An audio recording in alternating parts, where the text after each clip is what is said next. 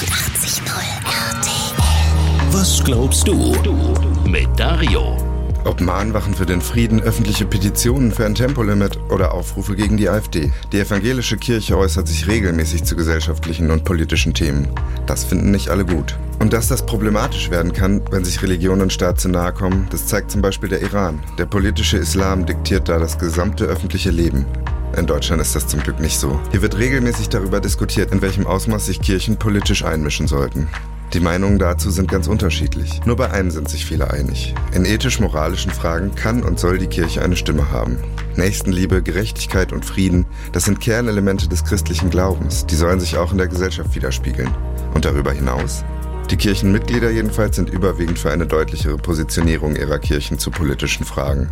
In der evangelischen Kirche sagen das laut einer repräsentativen Umfrage des Beratungsunternehmens Horvath ganze 62 Prozent. Und auch in der Gesamtbevölkerung sind immerhin 52 Prozent dafür, bei den unter 30-Jährigen sogar 56 Prozent. Wie siehst du das? Welche politischen Positionierungen der Kirche sind okay? Nur die, die deiner Meinung entsprechen?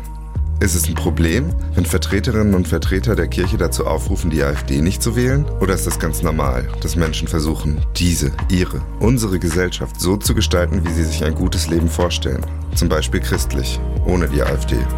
Was glaubst du? Was glaubst du? Evangelisch for You auf 89.0 RTL.